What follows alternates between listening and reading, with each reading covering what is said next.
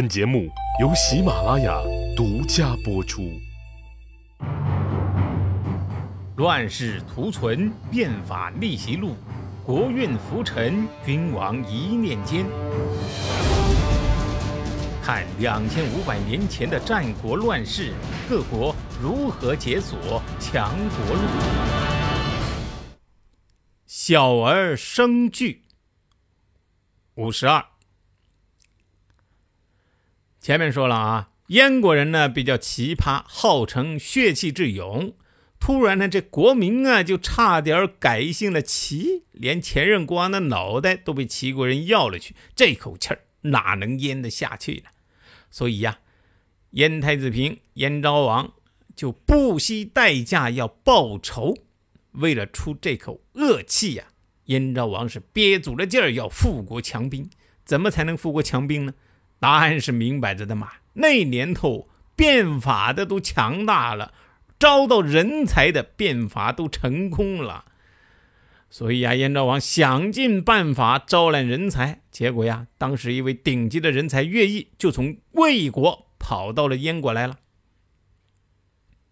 这个乐毅啊，是岳阳的后代，原来呢在赵国做官，赵武灵王死了以后呀，跑到魏国当官。但是呢，魏国的政治前面我们已经说过，当时几乎已经是烂透了。乐毅这样的人才呀，你不要说没有施展的舞台，甚至呢都发现不了。结果一跑到燕国，这个金子呀，终于放光了。相比于前面几个国家的变法来说呀，乐毅的变法其实呢，也就是摘摘草草，没啥创新的。其实呀，政治这个东西呀。你一天到晚喊着要创新，那不是放烟幕弹就是在吹牛啊！哪来那么多心要创啊？政治无非就是要亲民实用。你看看别人怎么做的，有样学样，哎，把别人有效的做法直接拿过来就行，不一定非得要创新呐。要知道，这创新可是有代价的。你每一次创新都是一次前景不明的实验，所以呀，什么是创新呢？创新实质上就是把整个社会和民众啊当做实验的小白鼠，不断的试错嘛。实验你要是搞砸喽，那些小白鼠不就成了实验的垃圾了吗？乐毅啊，他的变法招数有四个，都是已经被其他国家证明了行之有效的招数啊。所以要乐毅呢，就是一样画葫芦，哎，坚决不摸石头不走弯路。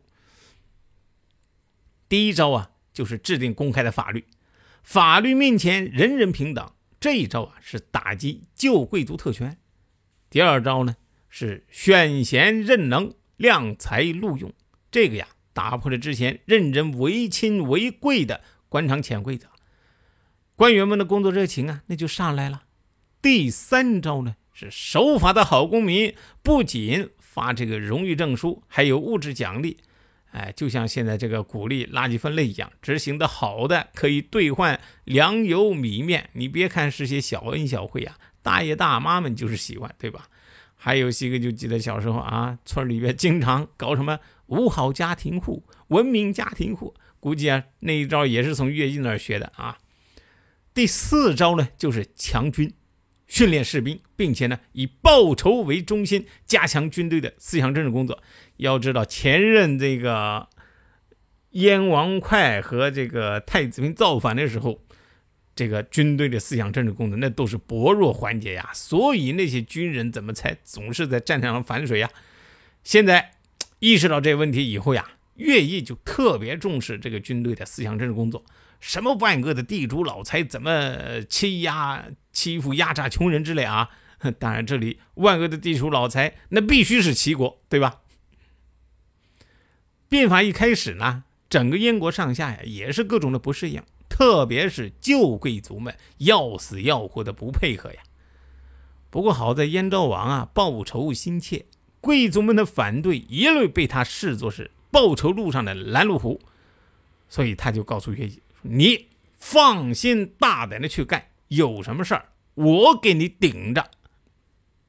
你遇到这样有担当的好领导，对吧？乐毅自然是如鱼得水呀。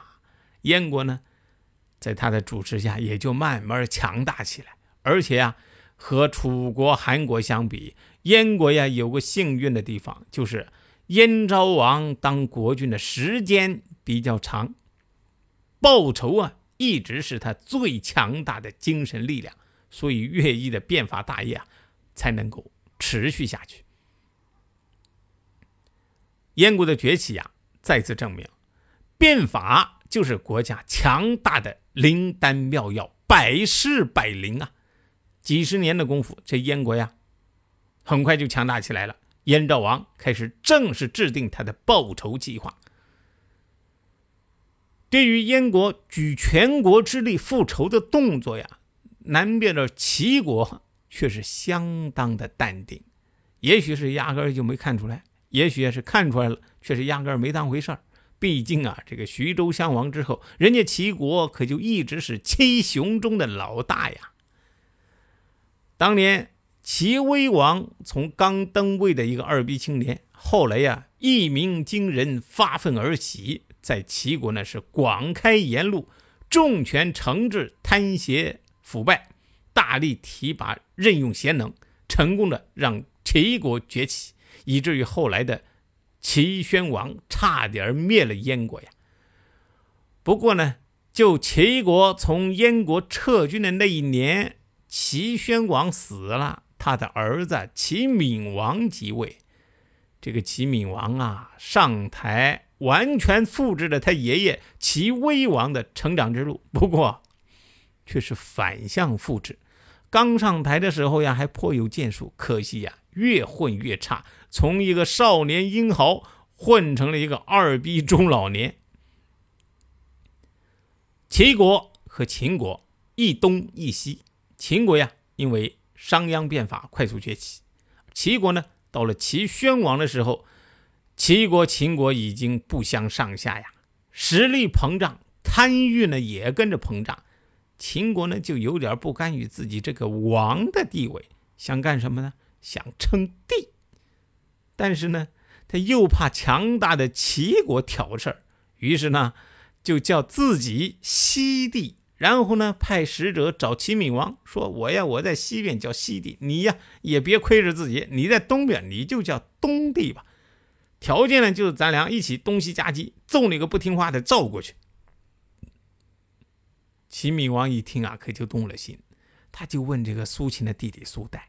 苏代一听，赶紧说呀：“说这可是一个馊主意啊，大王您千万别干这事儿啊，谁干谁讨人恨的。秦王他要称帝，你让他称去。”您不要干，天下人的口碑啊，可就都归您了。再说呀，打赵国对咱齐国可没有好处啊。赵国没了，秦国可就直接和咱齐国成邻居了。这以后还能有太平日子过吗？您要打赵国呀，不如去把那个宋国给灭了。哎，这个宋国现在可是狂得很呐，又在咱齐国旁边，不能让他得势了。宋国呀。这个时候就是一个在大国的夹缝里边生存的小国，怎么就狂了呢？说起来又是一奇葩的故事。这一年呢，宋国有一只小燕雀，在这个城里边生下了一只大鹞鹰。你按理说呀，这不可能，对吧？我估计啊，可能是某种这个偷懒不想孵蛋的大型鸟类呢，把这个蛋呢生在这只小燕雀的窝里面，结果给孵化出来了。这个啊，算是个稀罕事儿。古代人呢有个习惯，一遇到稀罕事儿啊，那就得占卜打卦。结果呀，这一卦打下来，不得了！哎呀，宋国是举国沸腾。怎么回事呢？卦象解出来是八个字小儿生惧，必霸天下呀！小的生了个大的，这就是要称霸的节奏啊！哎，这不就预示着说？宋国即将成为天下霸主吗？要知道啊，宋国可从来都是个小国，这打一处娘胎，不是被这个打，就是被那个揍啊！从来没想过有一天自己还能够打别人呢。所以这卦象一出来呀，宋国从君主到百姓啊，都像是打了鸡血一样，吃饭的时候嘴里聊的是哪国哪国最该被咱宋国揍，夜里边做梦也是哪国哪国不听话，我们得去揍他。今天血洗这个，明天踏平那个，整个国家呀都在为即将到来的霸业而欢腾啊！谁按下了礼崩乐坏的启动键？哪些小弟逆袭成带头大哥？哪些大哥被带进了坑？又有多少君王魂断强国路？西哥从《资治通鉴》《战国策》《史记》中筛出战国大事件，为您剖析国运密码，轻松理清战国乱史。